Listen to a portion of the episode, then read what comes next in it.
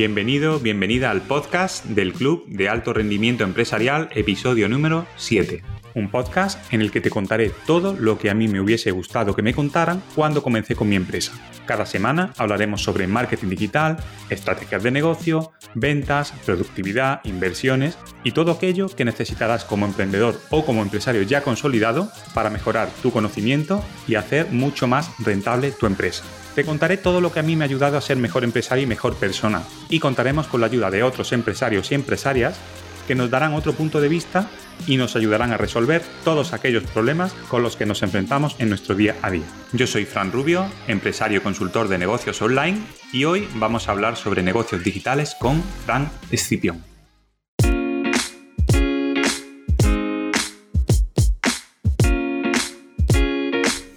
Esta semana eh, tenemos a, un invitado al que yo personalmente llevo siguiendo durante los últimos años. Se trata de Frank Escipión.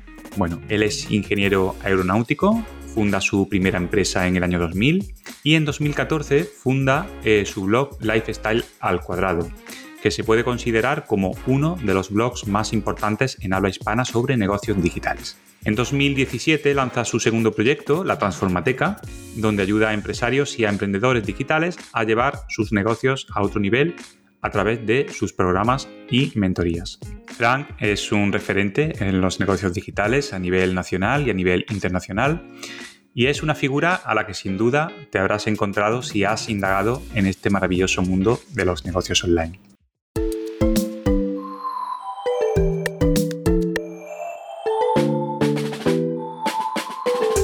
Hoy tengo el placer de, contar con una persona que, bueno, para mí y para muchas personas más es una institución en España. Yo le sigo desde hace muchísimos años. Incluso tuve el placer de charlar personalmente una vez en una comida en Córdoba.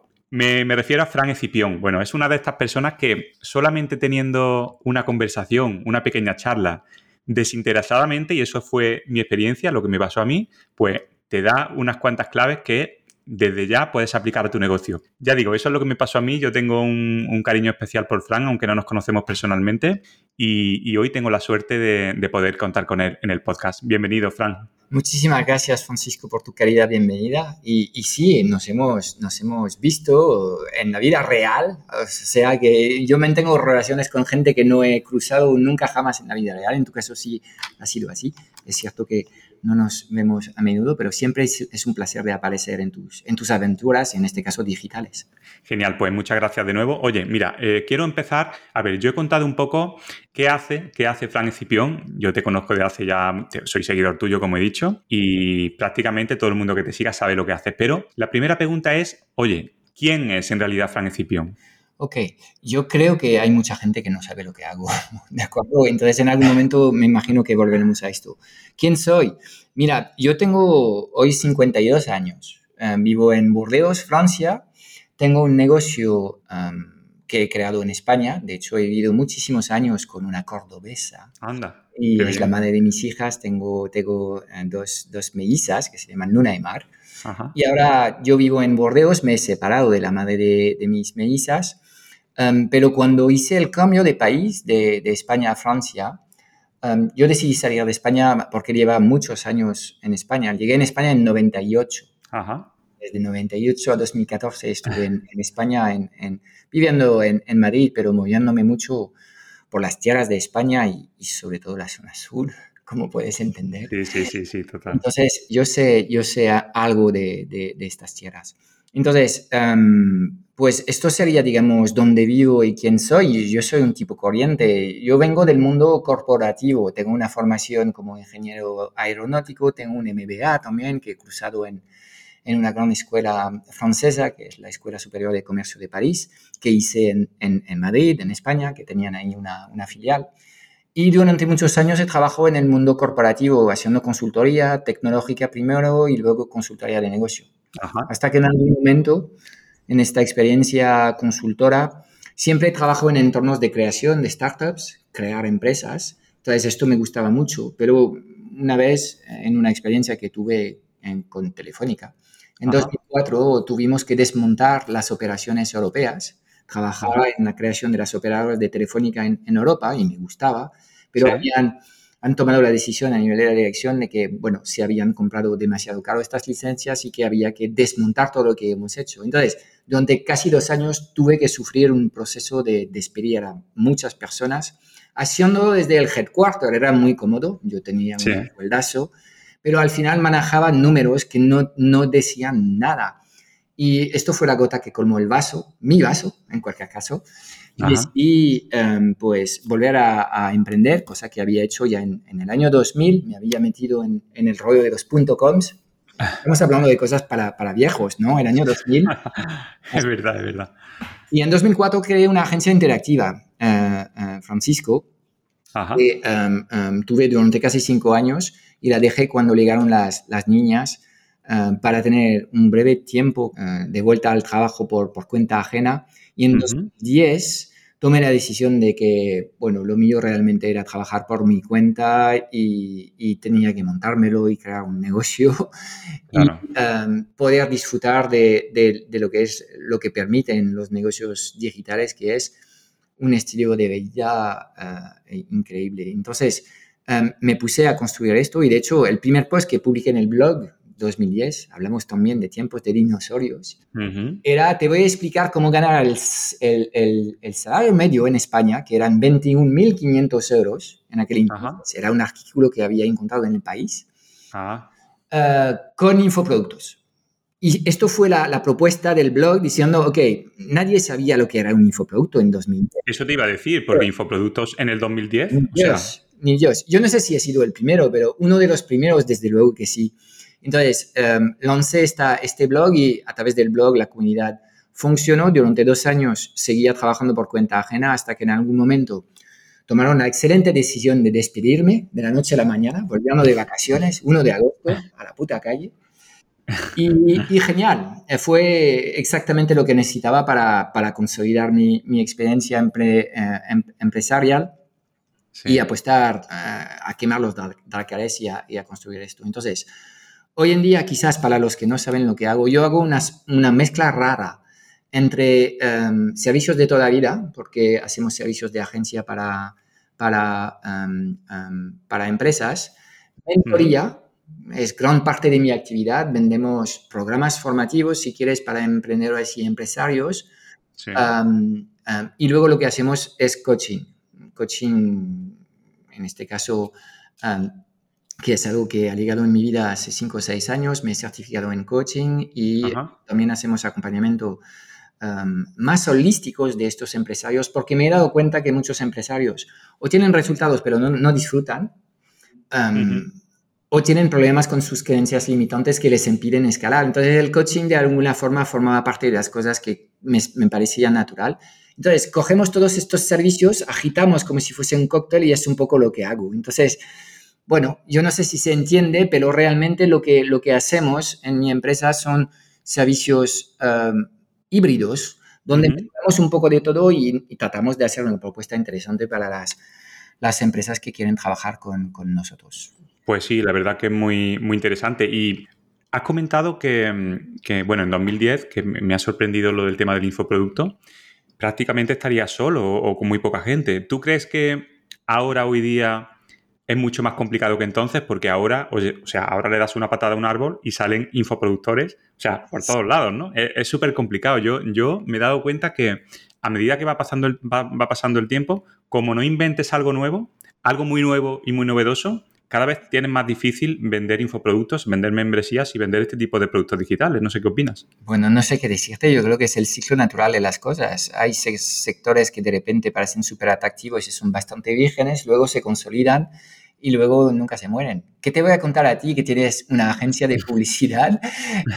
Cuanto, cuanta más competencia que en tu sector, creo que todavía no hemos llegado. Hay, hay un porrón de agencias que hacen en el trabajo que tú haces y tienes también mucho intrusismo de amateurs que de, alguna forma desacreditan tu propuesta. Entonces, no, yo creo que lo que está pasando es, aquí hay dos cosas distintas.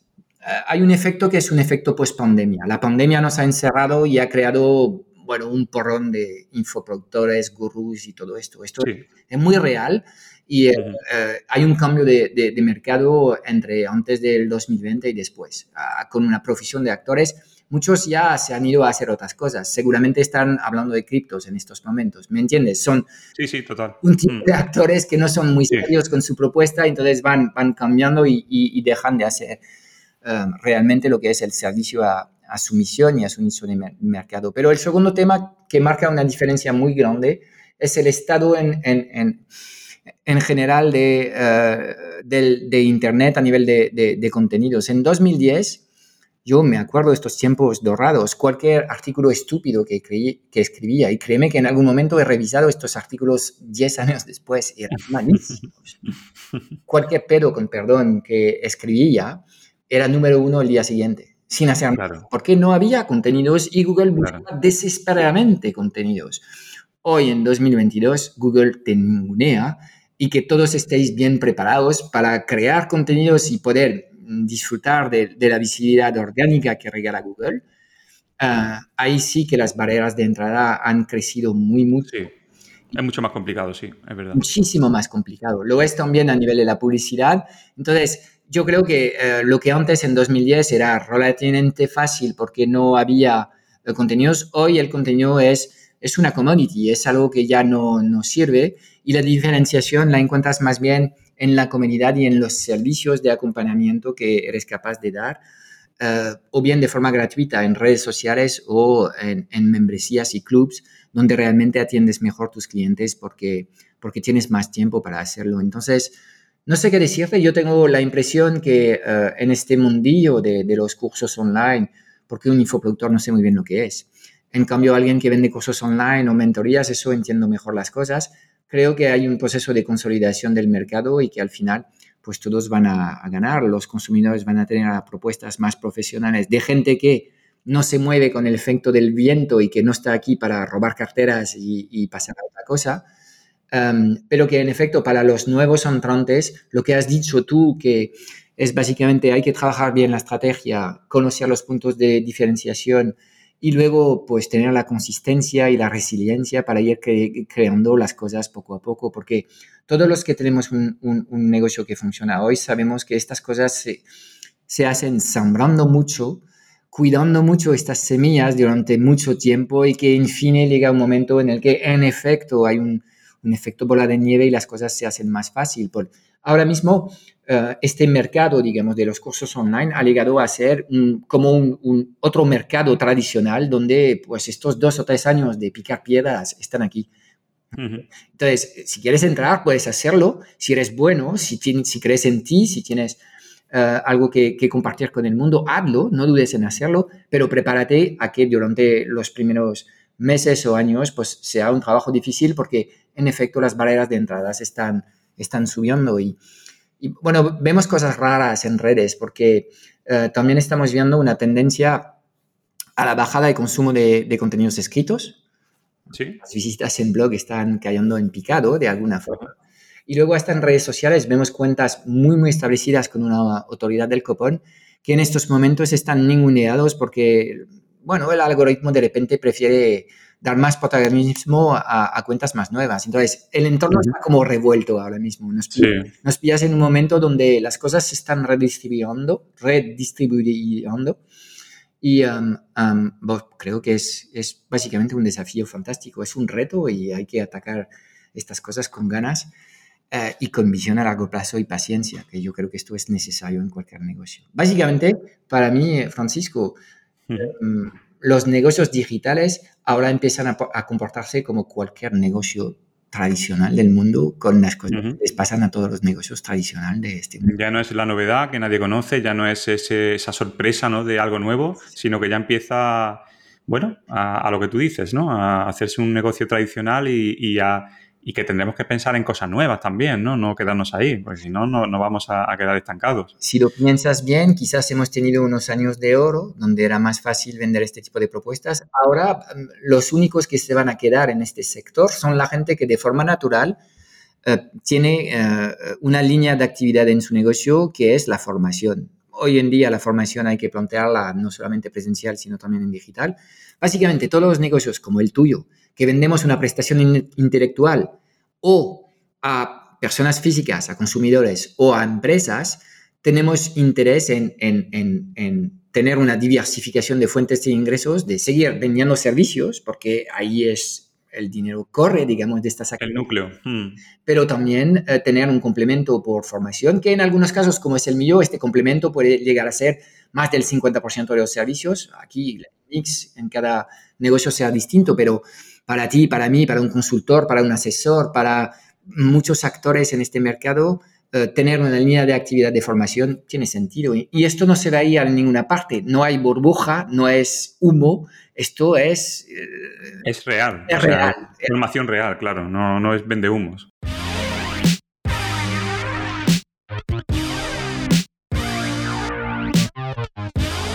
Pues, Fran, yo creo que una de las principales eh, maneras de, diferenciarse ¿no? para poder llegar a, vender esto, este tipo de productos y, destacar un poco del resto es tener servicios, de, servicios de alto valor.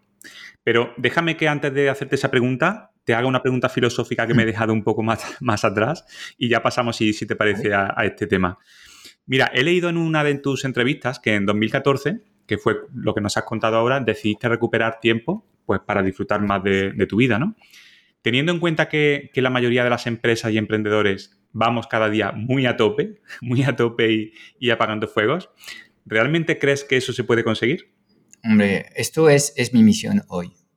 Básicamente mi misión hoy es ayudar a, a empresas ya consolidadas a crecer eh, con los sistemas correctos para que el empresario, el fundador, no trabaje demasiado y al final se arriesgue a tener un divorcio o a tener una mala vida.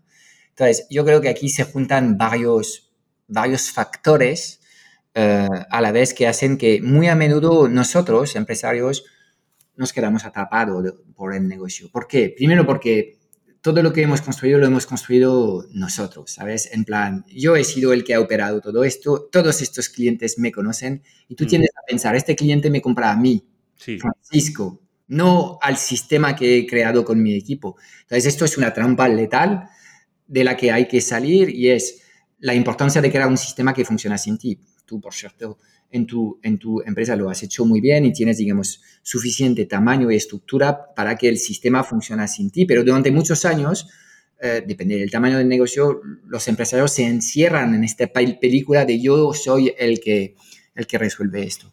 Y además, es un tema interesante porque es el propio empresario haciendo micromanagement, microgestión, que crea incendios, porque en general ya tienen equipo, pero tratamos mal a este equipo. A mí me ha pasado durante años. Con lo cual el equipo no riende, pero no riende porque no porque el equipo no vale, es porque el líder no vale. Totalmente, ahí estoy totalmente de acuerdo. Sí, muchas veces, eh, oye, hacemos nosotros cosas porque creemos que lo vamos a hacer mejor y no le mm. damos esa oportunidad de aprender al equipo. Eso, o sea, a mí me ha pasado, ¿eh? Dices, bueno, esto sé hacerlo yo, lo hago yo más rápido, pero eso es un error, porque a corto plazo sí, pero a largo plazo, o sea, estás teniendo un equipo que no sirve para nada.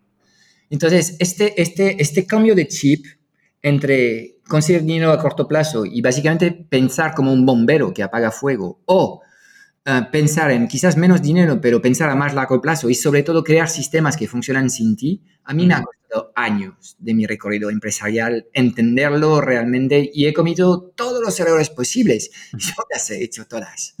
¿ok?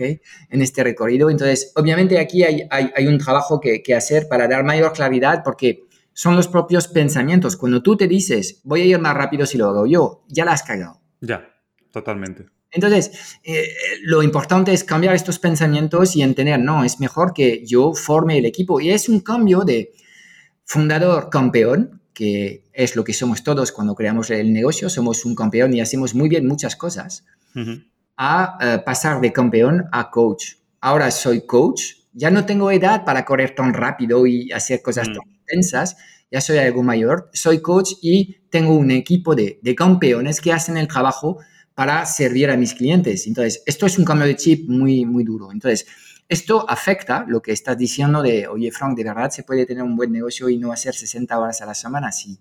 Entonces, primer punto es este. Segundo punto, eh, hay un problema con los precios, creo que lo has vivido también, y obviamente hasta que entiendas cómo estás literalmente cavando tu propia tumba con precios demasiado bajos, y esto enlaza con lo que me tienes preparado ahora, siguiente pregunta. Mm. Los servicios premium. No insisto más, pero obviamente hasta que entiendas realmente lo que es el coste real de producción de tu servicio, no vas a arreglar nada y al final vas a tener un negocio que en el mejor de los casos es un esquema de autoempleo porque te da dinero para pagarte, pero los empresarios queremos algo más. Queremos beneficios para tener reservas, para poder aguantar momentos malos y beneficios también para poder pagar dividendos al fundador, que después de todo, hacemos todo este tinglao también para algo, que es crear un capital propio para poder vivir nosotros la vida que queremos. Entonces, hasta que tú entiendes que la facturación no significa nada, que tienes que pensar en la rentabilidad y a mí la rentabilidad no me basta, sino que tienes que pensar en el patrimonio neto que creas cada año con tu negocio, cuando no tienes claro estos conceptos en tu mente, básicamente no vas a arreglar estos problemas porque te falta claridad. ¿De acuerdo? Es, el, segundo aspecto que, condena de alguna forma a las personas a conseguir menos con su negocio. Entonces, estos dos aspectos son, son muy reales y luego yo creo que para, para dar este salto tienes que desaprender muchas cosas que te han costado años aprender. Entonces, el tercer elemento es que la gente no acude a la figura de alguien que les ayuda. Llámale un mentor, llámale un, pilota, un piloto empresarial, no sé cómo quieres llamarlo, pero es siempre más fácil trabajar con alguien que tiene una visión externa, mira los grandes indicadores de tu negocio y te dice cosas que tú sabes, pero te olvidas porque el día a día te, está, te está absorbiendo. Entonces, yo en mi negocio ha sido absolutamente clave el, hecho de tener o un coach o un mentor, alguien que me observa desde fuera y me dice, me, me pone la luz hacia cosas, ¿de acuerdo? Luego, me, yo soy, estoy el, eh, soy el encargado de arreglar estas cosas, pero la capacidad de que alumbren algunas zonas que tú sabes que están ahí, pero no quieres mirarlas porque ya sabes que a lo mejor Llevas no meses, te va a gustar lo que encuentres.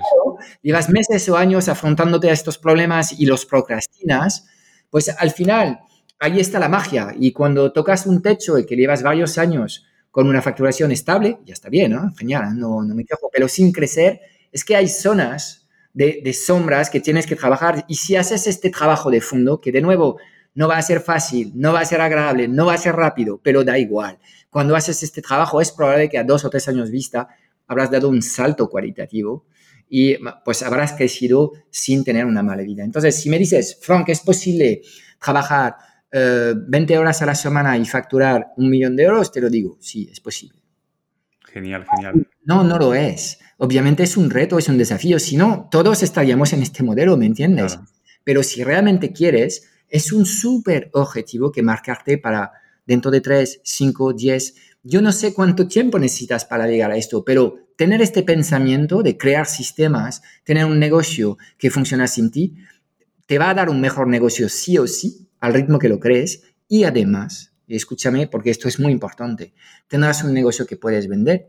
Y quizás en un momento en el que quieras jubilarte, pues podrás tener este capital que tus cotizaciones que hemos dado a las seguridades sociales, que son las que, las, las que son, cuando eres eh, autónomo, pues ya sabes que nadie te va a garantizar absolutamente nada para tu jubilación. Hmm. La jubilación es un tema para hablar en otro tema, es, un tema interesante.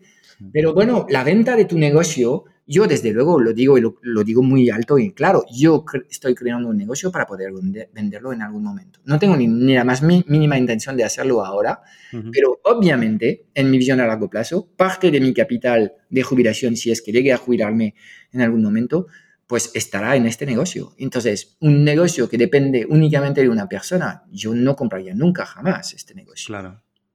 Claro. Hará falta negocios con equipos formados, con cuentas de resultados durante dos o tres años, de tal forma que un comprador externo diga, bueno, pues esto lo compro porque el sistema funciona y los números me gustan. Y además no hay una dependencia, dependencia demasiado grande por parte del, del fundador de ese negocio. Entonces, bueno, es un reto, es, una visión a largo plazo, pero todas estas cosas están muy claras, como puedes ver en mi cabeza, y creo que debían serlo también en la cabeza de, muchos empresarios. Algunos ya pueden tener hasta 50 empleados y no tienen claro estas cosas que estoy diciendo. Asumen que hay que tener una vida sacrificada y que trabajar es difícil, es duro, que hay gritos en el día a día y no hay placer. Todo esto son mis conceptos. No es así es así si tú quieres pensar así y es probable que en cascada del líder hacia abajo reproduces esta experiencia que es el mundo de la competencia, de la competitividad de, de yo gano y tú pierdes, pero puedes diseñar una experiencia completamente distinta y es lo que a mí me emociona y lo puedes ver en mis palabras. sí, se nota. gusto con este tema y creo en que es posible tener un gran negocio y tener una gran vida, sí. Sí, porque al final, Frank, yo creo que es lo que te he comentado antes, estamos siempre metidos en, el día a día, en apagando fuegos, en, un poco en resolver los problemas que tenemos a corto plazo y lo que hay es que sentarse a pensar en, en, lo que tú has dicho, ¿no? Tener una visión, tener una misión, tener un punto al cual te quieras llegar, ¿no? Que yo coincido con el tuyo. O sea, yo, por ejemplo, todo lo que estoy haciendo ahora, todos los chiringuitos que estoy montando, todos los jaleos que me meto, es para no tener que preocuparme de mi jubilación, es para eso. O sea, y para que mi familia y yo no tengamos que preocuparnos, ¿no? Porque sabemos que con el tema este de las pensiones, esto para nosotros ya, por desgracia, yo estoy cada vez más seguro que no nos va a llegar.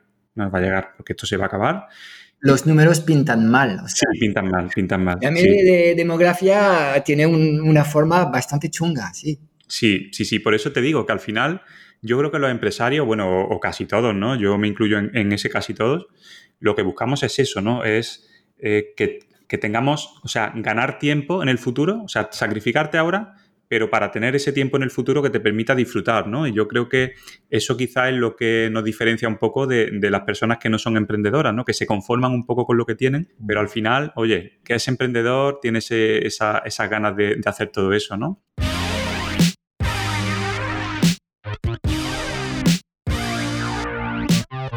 Fran, eh, mira, antes has comentado lo del tema de los precios. Hay mm. mucha gente que tira los precios. Esto es un tema, creo, muy interesante porque hay una mentalidad en, muchísimas empresas de competir en precio. Yo nunca he tenido esa, esa mentalidad porque entiendo que si todos competimos en precio y hay una guerra de precios, cada vez vamos más abajo en precio. Y eso no, no nos lleva a ningún sitio. Y además es una forma en que te van a comparar tu servicio. Entonces, si tú tienes servicios diferenciados y con un coste que tú crees, o sea, un, valor alto, que, cueste lo que, lo que estás dando, ¿no? Que, valga lo que estás dando, ¿no? Porque me gustaría saber tu opinión, Frank. ¿Por qué crees que, este es mejor modelo que tener precios bajos para captar más clientes o para hacer más negocios? Vale, yo te respondo. Voy a intentar ser más ejecutivo, pero es, es una buena pregunta de nuevo. A ver, cuando operas un modelo bajo coste y quieres empeñar empresa pequeña, Em, solo hay una incógnita, tu fecha de defunción. ¿De acuerdo? Con esto lo he dicho todo. Ahora, que existe este modelo low cost y funcione para multinacionales con muchos recursos económicos y financieros y recursos humanos para aguantar una guerra de precio, por supuesto, esto funciona. Pero es para empresas que no son las nuestras, ¿me entienden? Para un pequeño negocio, pues obviamente este modelo es el peor modelo que exista y obviamente hay una contaminación de información donde en los MBAs te dicen, no, ahora compites low cost o eres un don nadie. Claro, no. Es que, claro, de nuevo tienes que tener algo más de contexto sobre, sobre lo que es el tamaño y las capacidades de, cada empresa. Entonces ahí, obviamente, cuando eres pequeña eh, empresa, no hay, no, hay, no hay salida ahí. Pero fíjate tú como además estos pesos bajos repercutan en lo que hemos visto antes, porque pesos bajos es seguramente 80 horas a la, a la semana para poder pagar las facturas de tu vida y pagar los sueldos de tu negocio. Es lo mismo. Entonces, segundo tema que tienen que ver, ok, si ahí quieres resolver, yo no sé resolver 80 horas de trabajo a la semana sin subir los precios, no lo sé. ¿De acuerdo? Es imposible. En algún momento tendrás que afrontar tus miedos y tendrás que afrontar tu talento y tu capacidad de ser distinto. Todas estas reflexiones estratégicas, en general, no les gusta hacer este tipo de trabajo a los empresarios. Es mejor, ah, mira, tío, funciona tal, no me hables de estas cosas raras. Pero claro, llega un momento en el que si realmente quieres resolver estos temas, tendrás que hacer el trabajo de fondo para, para, conseguir respuestas. Yo, de forma general, para que se entienda mejor, defiendo el hecho de que un, negocio con menos clientes es mejor. Es decir, si yo tengo como objetivo 100.000 de facturación mes, es mejor llegar a esto con tres clientes. Es lo más cómodo. Es un riesgo también, lo entiendo, pero es mucho más cómodo que hacerlo con 3.000 clientes. Entonces, normalmente menos clientes son menos preocupaciones, menos líos y mayor rentabilidad si lo haces bien. ¿Ok? Entonces, em, si tú quieres tener un negocio mejor, eh, significa que tienes que incrementar tus, tus, precios sí o sí y tienes que incorporar todas las partidas que están dentro de la cuenta de resultados y hay una que de forma sistemática, yo veo que cuando estudio con negocios, digamos, tradicionales, hay una partida que en general no existe, se llama marketing. ¿De acuerdo? Y claro, y la gente llega a resultados alucinantes teniendo un presupuesto de marketing que casi no existe, ¿sabes? Bien, pero llega un momento en el que si quieres seguir creciendo, pues ahí tendrás que hacer cosas como invertir en publi, invertir en equipo. Y entonces, claro, imagina dos negocios, uno que factura una prestación mil y otro que factura la misma prestación diez mil.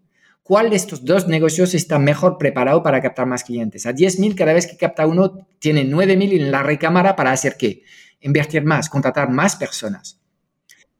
Los servicios premiums no es para que el fundador se fore, no, es para ofrecer una mejor experiencia. ¿A quién? A los clientes y al empresario dentro del seno de su equipo para poder competir mejor, porque te estoy diciendo que en el mundo digital cada vez hay más actores. Si no tienes dinero para hacer publi, ¿cómo crees que te van a ir las cosas? Otros van a encontrar el dinero. Entonces, cuando contemplas todos estos temas, te das cuenta que, ok, pues no tengo otra opción que eh, revisar lo que estoy haciendo, definir una estrategia de marca y un mensaje de, de comunicación con el mercado que tenga sentido y subir mis precios. Y en general, y esto es lo más mágico de todo, la palanca del precio siempre funciona. Cuando haces esto, algunos clientes que son los peores de tu base se van, pero otros están súper contentos y te dicen, oye, ¿por qué no lo has hecho, hecho, hecho antes? Idiota. Claro. Sí, al final, eh, bueno, yo, yo, le veo dos ventajas sobre todo. Cuando tienen menos clientes pero son mayores, normalmente esos clientes entienden mucho mejor lo que tú le estás haciendo. Porque muchos clientes pequeñitos pagan menos, pero te exigen muchísimo porque no tienen ese conocimiento, ¿no? Y, o sea, y tampoco tienen paciencia, no tienen capacidad de inversión, con lo cual no te funciona, no son casos de éxito. Entonces, yo soy partidario de tener clientes más grandes, tener menos, porque además así le puedes dedicar mucho más tiempo y te van a funcionar mucho mejor. Sí, estoy completamente alineado con, con, lo que acabas de decir, es así. Pero, ¿qué es lo que te separa de tener malos clientes o buenos clientes? Tu capacidad a proyectarte y a vender a estos buenos clientes. Y esa es la siguiente pregunta. ¿Cómo podemos mejorar la percepción que nuestro cliente tiene de nosotros para poder venderle mm, servicios o productos de más alto valor? ¿Cómo tenemos que mejorar? ¿Cómo nos tiene que ver nuestro cliente? Porque al final eh, va a tender a compararte. Sí. Bueno, primero vas a tener que, posicionarte en el mercado. ¿De acuerdo? Y en el, en el mundo digital, posicionarte sin tener un libro, tener un curso de referencia o tener una membresía, un club de referencia es, sumamente complejo, pero necesitas esta herramienta para, para, posicionarte en el mercado. Y insisto en que cada vez más hay una diferencia entre seguidores en redes sociales, egométrica, y clientes de pagos en una membresía, aunque sea 20 euros al mes. ¿eh? Yo no dudo ni un solo segundo a cuál de las, de las dos bases de clientes me quedo, aunque la de los clientes a 20 euros el mes sea mucho más pequeña, es la que me interesa, porque lo demás no vale para nada. Claro, totalmente, totalmente. Hay mucho trabajo para transformar estas semillas en algo que valga para algo, pero alguien que paga 20, 20, 20 euros al mes para recibir una serie de información, ya tenemos algo más sólido ahí sobre el que trabajar y es probable que los tiempos de conversión a servicios premium sean más cortos que cuando estás trabajando solamente en redes y aunque tengas 100.000 seguidores, no hay ningún trabajo de nurturing, como se dice en, inglés, que es hacer avanzar la gente poco a poco en tu, experiencia, en tu, en tu viaje hacia la compra, porque obviamente solamente vas a poder vender cuando están las personas dispuestas en hacerlo. Entonces, ¿qué necesita la gente? Pues conocerte, quién eres y eh, cómo les puedes ayudar, es el primer punto clave. Dos, eh, que ellos sepan cuál es tu método de trabajo. Y ahí es, es, un trabajo que tiene que ver con el mecanismo de diferenciación. Es que tú tienes que explicar por qué trabajar con Francisco es mejor que trabajar con cualquier otra agencia.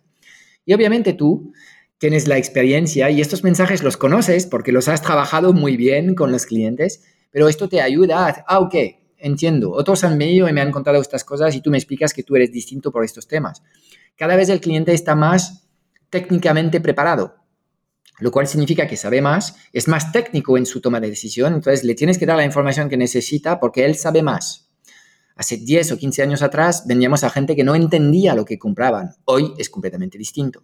Entonces necesitan entender por qué eres distinto y luego necesitan también eh, reflexionar sobre lo que necesitan ellos. Y es ahí donde pecan muchos prospectos. Son gente que no piensa con claridad sobre cuáles son sus necesidades y cuáles son sus prioridades.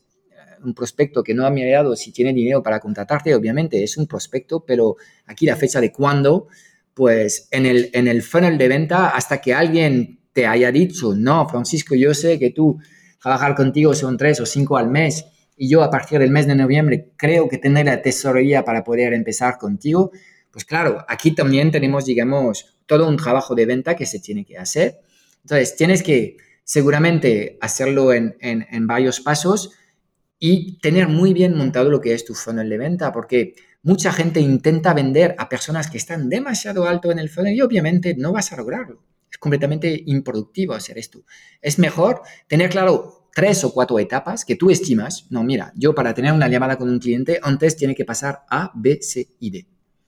Pues tienes que monitorizar cuáles son los clientes que han llegado a B, a D y a partir de ahí, pues eh, hacer la llamada de venta. Y luego, ¿cuál es el seguimiento que haces para transformar estos clientes?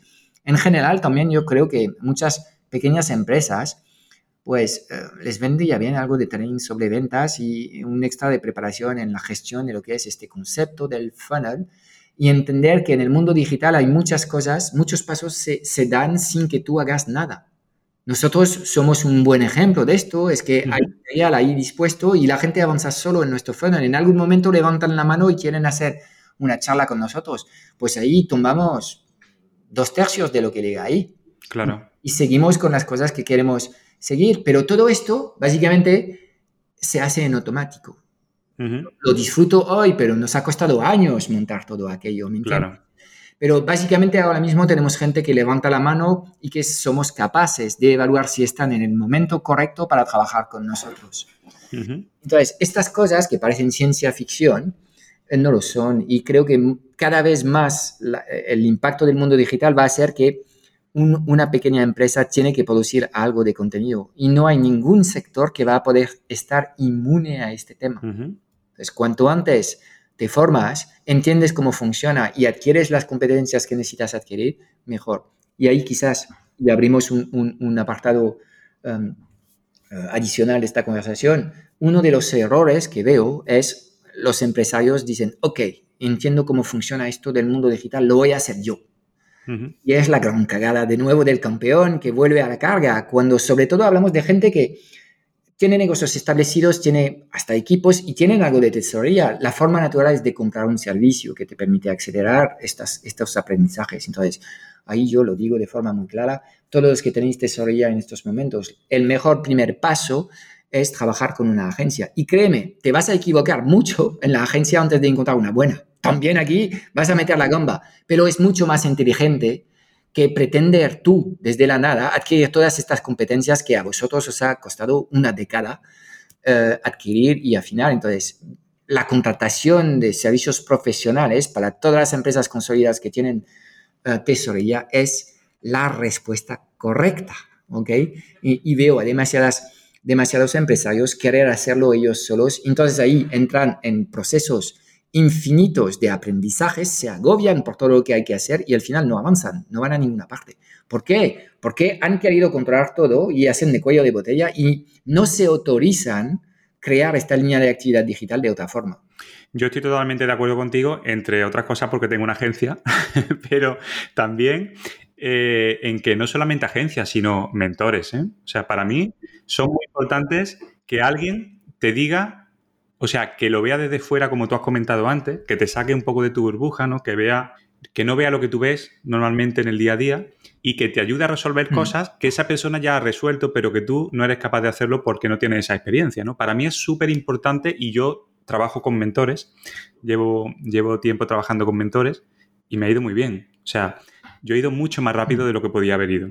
Y eso yo creo que es fundamental, no solamente agencia, bueno, agencia también, pues para el día a día, ¿no? De una campaña de marketing para crecer, hacer crecer ventas, pero en cuanto a mentalidad, yo creo que es mucho más importante tener un mentor que, una agencia. No sé, no sé qué opinas. Sí, yo estoy de acuerdo que eh, el empresario debe empezar por, por, entender que básicamente es el, es él el corazón de, de este negocio. Y si él no está bien en su estado anímico, en su claridad, eh, pues debería resolver estos temas. Entonces, es ahí donde un mentor puede, puede ayudarte y acelerarte. Entonces, yo en efecto te agradezco este comentario porque eh, creo que la figura del mentor, cualquier empresario que, que, empieza a tener un negocio que funcione y que tiene más de 45 años, si no tiene mentor, hay algo raro ahí, ¿sabes? Mm. Sí, sí. Ah, o no, pero en este caso es probable que el negocio no vaya a, escalar nunca jamás a lo que, lo que queramos. Y es la misma película que impide normalmente a los empresarios a contratar un mentor. Es, no, pero estoy tan ocupado en el día a día que no voy a tener tiempo. Sí, o yo soy capaz de hacerlo todo. También, es ser un poco soberbio, es decir, lo que me va a contar este tío ya me lo sé. Sí, sí. Pero si te lo sabes y no lo has implementado, es que no lo sabes.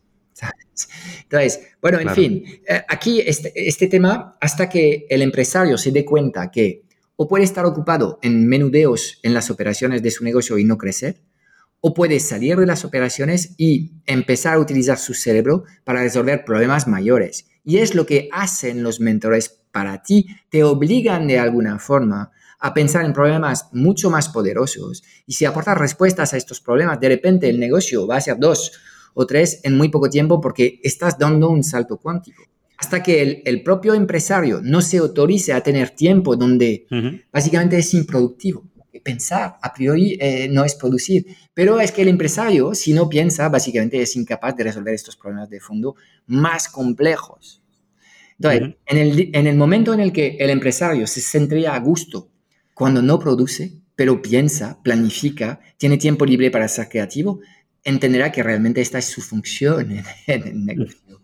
Entonces, obviamente se sentirá bien porque eh, estará haciendo las labores para que su, su empresa crezca y su equipo crezca.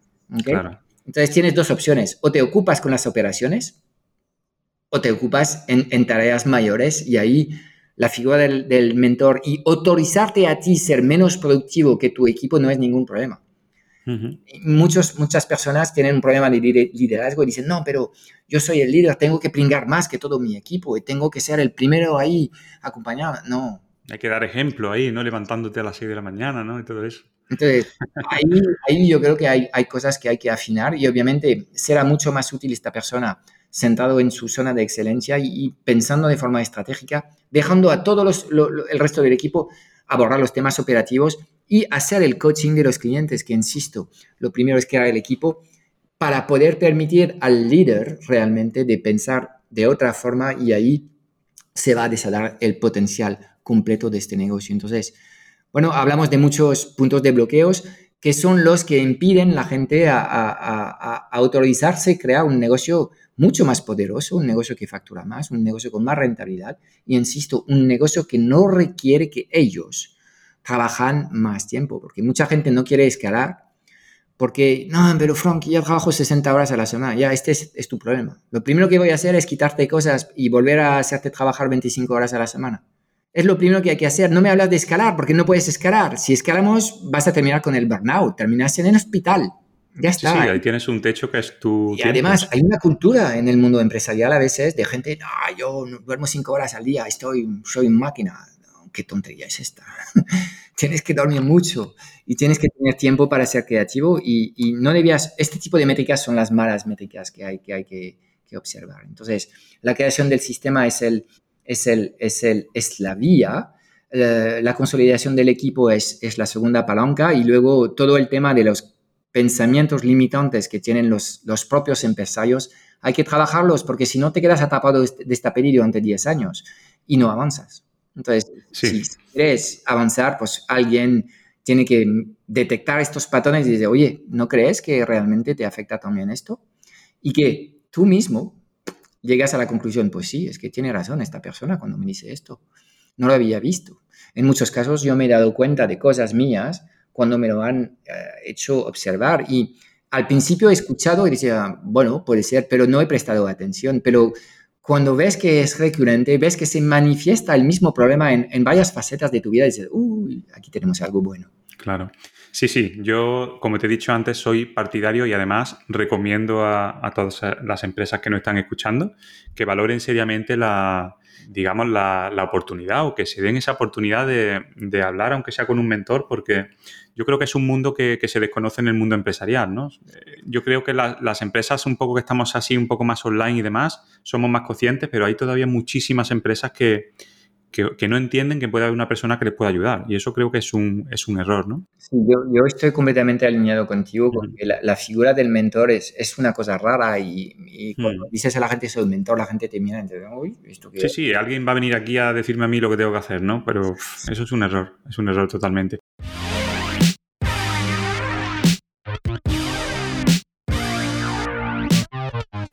Pues, Fran, cerrando este pequeño paréntesis que hemos abierto de agencias y mentores, sí. y hablando, retomando un poco el, tema del posicionamiento, tú has comentado antes que eh, para vender productos de más alto valor, ¿no? Eh, necesitas posicionarte, ¿no? Necesitas ese, posicionamiento, ¿no?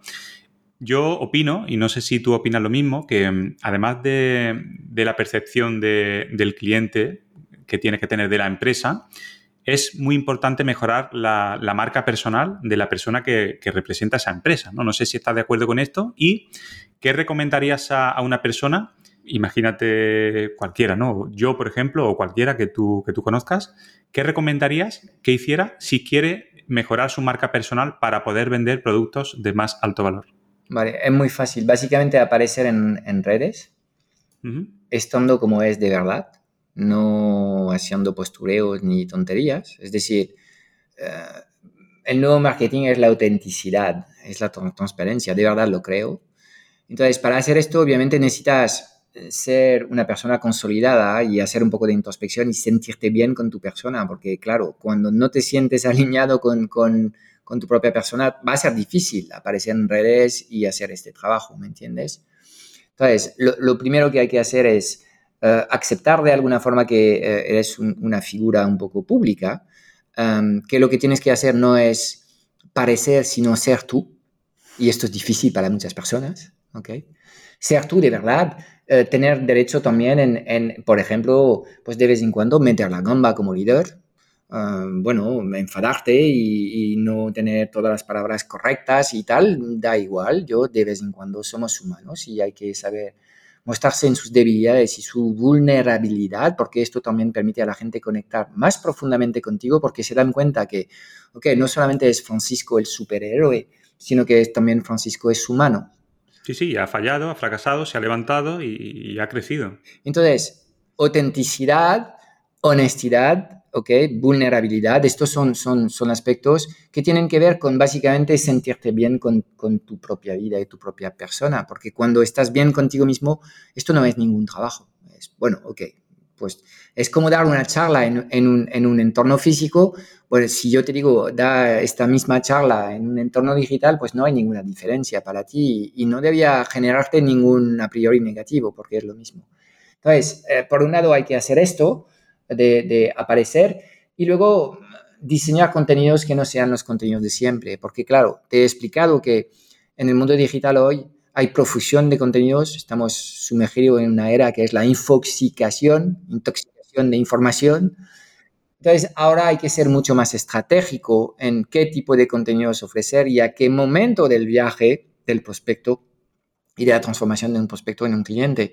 Y ahí de nuevo yo creo que hay demasiadas personas que lo único que hacen es compartir valor. Pues esto ha funcionado en mi caso en 2010 y ha funcionado seguramente hasta el 2017, pero ya no funciona porque hay tanto valor eh, compartido en el, en, el, en, el, en el mercado que la gente puede encontrar valor. Entonces, si lo que realmente les bloquea a estas personas a actuar no es el acceso a la información, ¿qué es? Claro, eh, la, seguridad de que lo que la persona te está ofreciendo es la realidad y es, un producto de valor. Bueno, esto es desde la perspectiva ajena, pero lo, que realmente les pasa a ellos, este tema es muy real lo que has dicho, pero lo que les pasa a ellos es que ellos mismos estén convencidos de que ellos pueden conseguir las cosas que quieren y desean conseguir.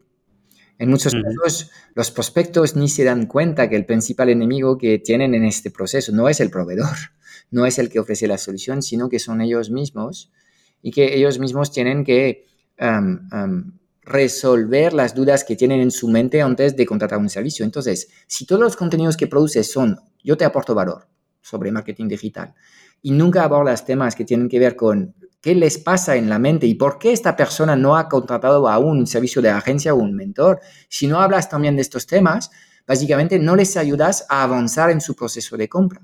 Claro. En muchos casos tienes, necesitas tres niveles de confianza. Confianza en ti, confianza en, el método que trabajas. Estas dos cosas son están en tus manos y lo hemos hablado antes. Pero el tercer nivel es confianza en ellos mismos. Que ellos mismos contigo van a poder llegar a la promesa que, que les excita, porque si no, no estarían hablando contigo. Están interesados, pero ellos tienen dudas internas de que al final lo que propone Francisco a lo mejor no va a funcionar en mi propia empresa. Entonces, estos temas también son temas que tienes que abordar porque ellos mismos tienen que darse cuenta de que están bloqueados en un proceso por sus propios pensamientos. Entonces, hay que ser cada vez más estratégico en, los contenidos que se presentan para tener una mezcla de todo y tienes que encontrar el equilibrio justo para ti y el equilibrio que va a funcionar para ti, Francisco, con tus clientes, es distinto al que funciona para mí con mis clientes. Entonces, es un tema personal y tendrás que tocar varios palos hasta encontrar algo que más o menos funciona. No te puedes pasar de contenidos, digamos, más de mindset, porque la gente va a decir que tienes un método de venta muy agresivo, cuando lo único que estás haciendo es ayudarles a ver sus puntos de bloqueos, ¿sabes? Pero de forma general, en todos los negocios tienes un talento natural para ofrecer valor y vender sin que la gente se entere.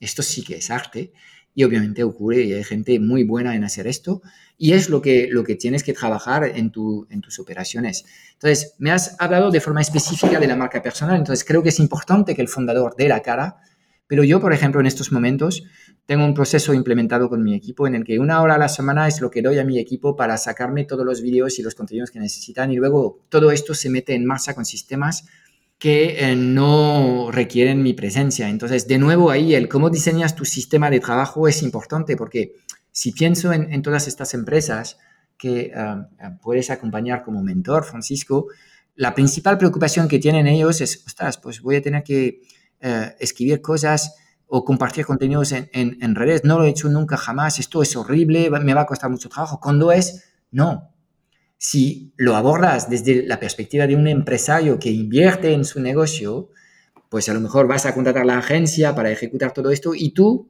el fundador del negocio, va a ofrecer una hora de su tiempo a la semana para que sean sus ideas las que al final trascienden en redes. Entonces, de nuevo tiene que ver con, tu forma de pensar, porque si piensas que todo esto lo haces tú solo, vas a decir, no, pero no me compensa, es demasiado trabajo. O descubres que hay otros modelos de hacer mucho más inteligentes, pero obviamente que te van a poner frente a lo que, lo que es un negocio, que es, oye chico, a veces hay que invertir.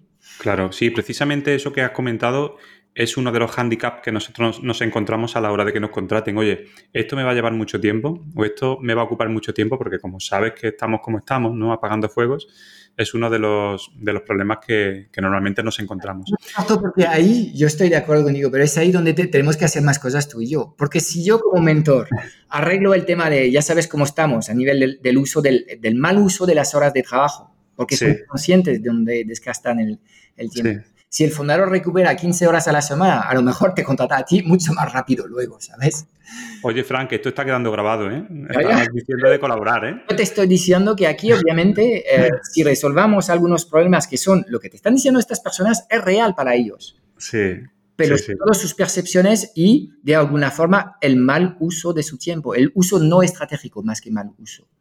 Cuando haces este trabajo, yo te garantizo que cualquier fundador puede recuperar 15 horas a la semana, de verdad. Sí, sí, estoy totalmente de acuerdo. Este, este podcast es, bueno, es uno de los canales de comunicación que, he puesto en marcha dentro del Club de Alto Rendimiento Empresarial y sobre todo está enfocado en, ayudar a, empresarios y emprendedores a ir más rápido en la evolución de sus negocios, ¿no? Ese es un poco el objetivo principal. Y a intentar que, no cometan esos errores que, que otros empresarios, yo entre ellos, he cometido, ¿no? Supongo que tú también has cometido errores, antes no has, comentado un poco sobre eso, de los que has aprendido durante tu trayectoria. ¿Podrías contarme qué no volverías a hacer o qué decisión has tomado de la que te hayas arrepentido? Te voy a contar algo mejor, Francisco, si, me permites. Te voy a explicar cómo nunca, nunca eh, errar o fracasar en tu vida. Y es muy fácil, es, es cuestión de mentalidad. Cuando entiendes que cuando las cosas no salen bien es un aprendizaje, cuando eliminas la palabra fracaso de tu vocabulario, cuando ya no existe esta palabra en tu, en tu semántica, entenderás que la vida en cada momento te trae lo que necesitas para progresar. A veces la vida te trae éxitos, entonces disfrútalos. Otras veces la vida te trae retos o desafíos, entonces afrontalos como tal y cuando las cosas no salen bien, pues es un aprendizaje, es lo que necesitan, es precisamente lo que necesitas para seguir avanzando hacia tus metas. Porque cuando haces un ejercicio de determinar metas con la gente, nosotros lo que hacemos luego es, okay, ¿cuáles son los obstáculos que te impiden haber llegado ya a esta meta? Cuando haces este trabajo, estos obstáculos es la materia prima que tienes que trabajar para llegar por inercia a los objetivos. ¿Y cuánto tiempo va a durar esto? Que es la pregunta del millón que me suelen hacer la gente. No se sabe nunca. Y da igual, solo es cuestión de tiempo. Trabaja estos obstáculos, te garantizo por inercia. No sé cuándo, pero llegarás a tus metas. Entonces, el concepto de fracaso hay que erradicarlo.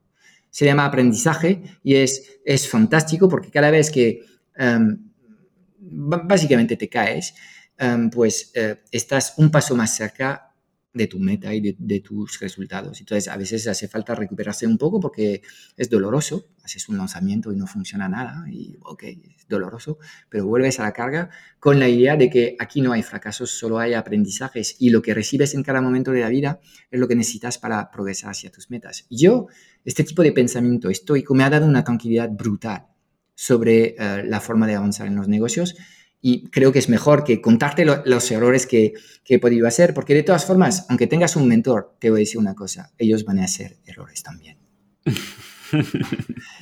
Lo que hace el mentor es acelerar, pero no es evitar que no se claro. ningún error. Eso no existe porque parte del proceso hacia el crecimiento pasa por no errores, sino aprendizajes. Has ganado o has aprendido, ¿no? Una frase muy, muy interesante. Aprendes realmente esto cuando lo llevas en la práctica de, tu forma de pensar y tu forma de evaluar lo que pasa en tu negocio, porque siempre cuando algo va mal en tu, en tu negocio, puedes decir, pues mira, Pepito, eres tú el responsable. Algunos utilizan la palabra culpable. Responsable me gusta, culpable no. Pero, o puedes decir, no, pues mira, si Pepito no es capaz de hacer el proceso correctamente es porque yo no le he dedicado suficiente tiempo a Pepito y le voy a dedicar algo más de tiempo para, para que sea capaz de hacerlo. Y en general, cuando haces este extra de inversión para tus equipos, todo va bien. Cuando no funciona, pues ahora sí puedas tomar las decisiones que tienes que tomar y a veces tienes que separarte de gente porque, de nuevo, has metido la gamba en contratar a esta persona. O sea, todo esto te lo llevas a tu propia responsabilidad. Esto me ha cambiado el sistema de pensamiento y hace que en el día a día yo me siento mejor pero sobre todo yo creo que soy un mejor líder para mi equipo, asumiendo las responsabilidades de todo lo que pasa y asumiendo que, en fin, nadie tiene el control sobre los resultados. Esta es la realidad que nadie comunica en el mercado. Nadie puede garantizarte resultados, ni mucho menos a una escala temporal marcada. Tenemos los resultados que nos merecemos. Tu mentor y tú es trabajo de dos, es más divertido y aprenderás más y es más seguro trabajar con un mentor. Ningún mentor te va a garantizar nada. Y además, cuando consigues resultados es porque tú estabas listo y preparado para tener estos resultados y el mentor en muchos casos, bueno, es un catalizador si eso o si no ha tenido suerte. Equivocarse, bueno, siempre nos vamos a equivocar, siempre, porque es, yo creo que es eh, ley de vida, ¿no? Lo importante es eh, que te des cuenta rápido y solucionarlo rápido. O sea, cuantas más veces te equivoques, más te estás acercando hacia, hacia el éxito, ¿no? Por lo menos es lo que yo, es lo que yo pienso. A mí me, ha pasado, yo estoy, estoy muy alineado con la forma de pensar tuya. No lo sabía hasta qué punto, pero todo lo que estás contando me está resonando mucho porque yo eh, soy muy optimista por naturaleza mucho. O sea, y, no lo digo aquí por nada, sino todo el mundo que me conoce y está escuchando esta hora lo sabe, ¿no? Yo siempre veo, veo el lado positivo de las cosas. Cuando hay un fallo, cuando hay un problema, siempre le doy la vuelta y lo convierto en una oportunidad. Yo creo que eso es fundamental hacerlo, porque si no es que te vienes abajo y al final es lo que tú dices, no vives tranquilo. Crees que estás fracasando continuamente y crees que te estás equivocando. Y no es así. O sea, tienes que darte cuenta de que cada equivocación de que cada vez que tú haces algo mal o te viene algo mal, al final es una oportunidad de, seguir aprendiendo y, de hacer cosas nuevas que no estaba haciendo porque eso te estaba impidiendo hacerlo. Entonces, al final es, lo que tú dices, ¿no? Yo ya te digo que estoy bastante alineado en, eso contigo. No sé si me paso de optimista, que muchas veces creo que me paso, pero yo creo que es así totalmente. Nunca te pasas de ser optimista. Yo creo que luego la vida, si hace falta darte un baño de realidad, lo hará y no pasa nada, ¿me entiendes? Pero lo que sí me parece interesante en, lo, que, lo que dices ahora es que estamos diciendo tú y yo algo muy parecido, que es la actitud que tú vas a tener frente a lo que, los eventos que van a ocurrir. O sea, los eventos no se controlan. Ahora mismo hay inflación o cambio de tipos de intereses. Tú y yo no controlamos estas cosas.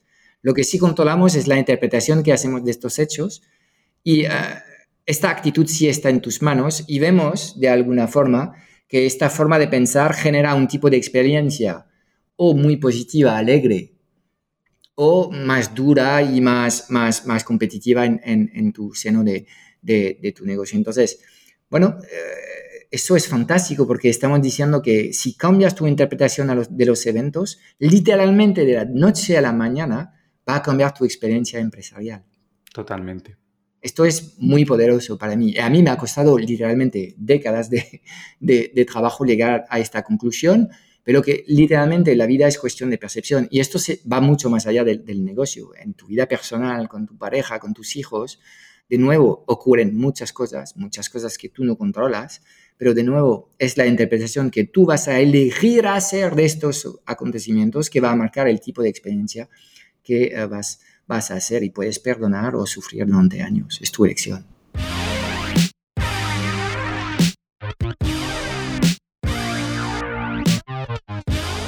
Fran, ya llevamos casi una hora. Yo me lo estoy pasando muy bien, ¿eh? O sea, estoy disfrutando de esta entrevista realmente. Pero vamos a ir, o sea, voy a ir haciéndote ya las últimas preguntas. No te quiero, no quiero abusar también de tu.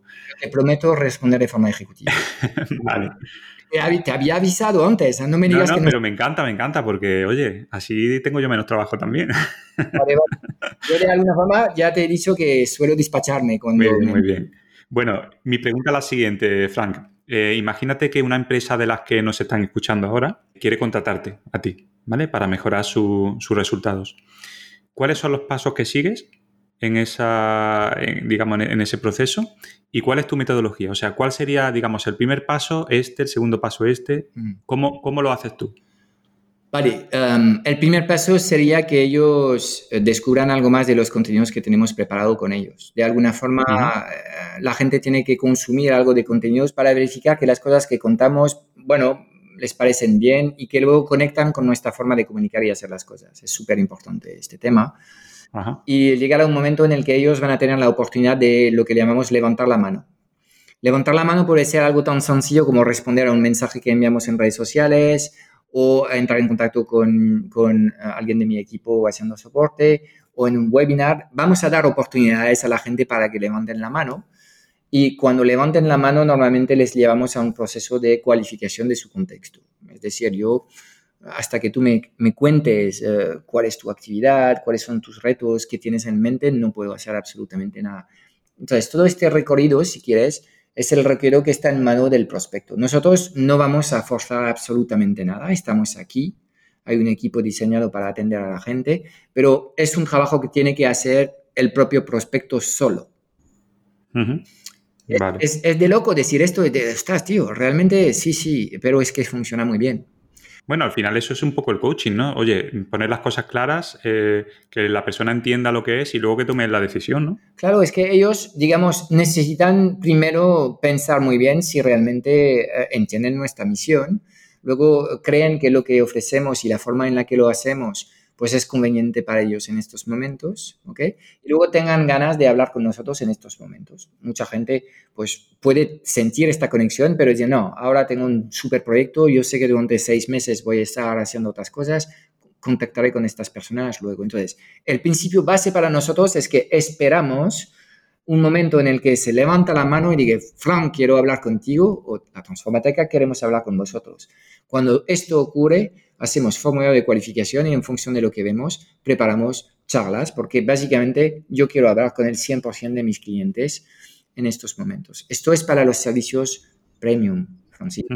Y luego ahora estamos lanzando, un poco siguiendo tus pasos, eh, una membresía más, más barata en el que, en este caso, pues la gente tendrá un vídeo de explicación de lo que es esta comunidad y donde tenemos una serie de servicios que obviamente no son los mismos servicios que damos con nuestros clientes de mentorías o servicios más avanzados, pero que aún así permiten ofrecer a la gente un espacio donde van a encontrar contenidos, servicios y también una comunidad de gente afín, porque este es un tema que no hemos hablado en la entrevista, pero el hecho de estar rodeados de personas que son similares a lo que haces tú es algo importante para los empresarios. Entonces, estas comunidades también te ayudan a conectar con otras personas y a ser amigos.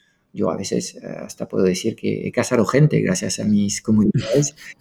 bueno, pueden pasar cosas, pero el, factor de, la comunidad y con quién te relacionas también es importante si estás en, en un proceso de crecimiento. Entonces, estos serían los pasos. ¿Te vale como respuesta, Francisco? Sí, sí, perfectamente. Lo que sí, ya me ha dejado un poco con la incógnita, ¿cuándo vas a lanzar esa, membresía? Porque yo estoy deseando de verla. Ya, la lanzamos a los clientes eh, de modo invisible ahora mismo en septiembre y, octubre. Entonces, bueno, me imagino que recibirás tú un correo. Ah, Genial. y, y, luego ya se abrirá al público a fin de año más, más, más más grande, pero por ahora voy a hacer lo que siempre hago, primero servir a mis clientes. Muy bien. Ah, y a partir de ahí abrirlo al, público una vez que, ya tenemos, digamos, a nuestros seres queridos ahí dentro.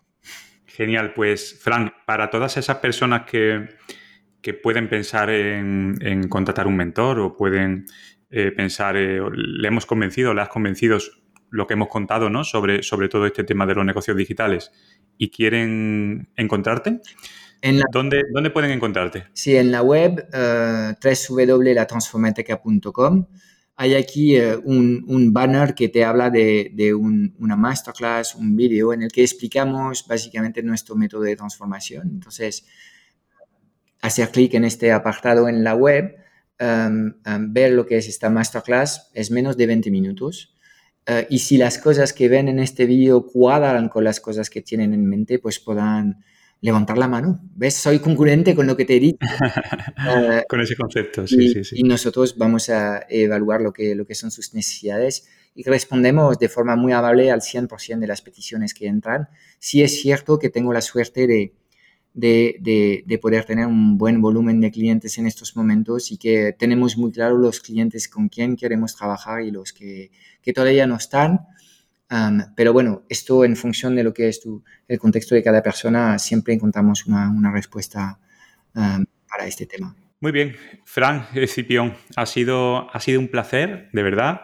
Muchas gracias por haberte pasado por este podcast. Para mí es un, es un honor, ya lo sabes, te lo he comentado alguna vez. Todo lo que has compartido ha sido súper, súper interesante. Seguro que yo creo que a las personas que nos escuchan pues también le, ha servido de mucho o, le ha surgido una pequeña idea, una pequeña inspiración. Eso suele pasar. Yo soy consumidor de podcast también y me, pasa. Y Fran, espero que, que, podamos colaborar más adelante en algún proyecto. Yo, yo creo, yo cada vez me veo como más cerca tuya, no sé por qué ha habido oportunidad en el pasado, no lo hemos hecho, pero lo vamos a hacer seguro. Seguro, estoy seguro que sí. Y bueno, agradecerte tu presencia aquí y espero también que tú hayas pasado un buen rato y, hayas estado a gusto. Ha sido una charla muy agradable, como todas las cosas y los momentos que pasó contigo, Francisco. Muchísimas gracias por traerme aquí a tu, a tu audiencia. Yo te deseo todo lo mejor en todos los proyectos que, que estás lanzando y creo que um, como emprendedor, como empresario, eres una persona que inspira y creo que el mundo necesita más personas de las que inspiran a los demás. Así que te felicito por tu trabajo y, eh, ya sabes que yo también cuando, cuando voy a reunir mi podcast te voy a invitar y tenemos una sesión similar, pero yo te freiré a, preguntas en este caso. Muy bien. ¿Tendré yo que hablar más que tú? vale, vale, vale. Me lo prepararé bien, ¿eh? que, que yo no hablo como tú. ¿eh? Muy bien, Fran, pues muchísimas gracias. A ti. Ok, hasta pronto. Chao, chao.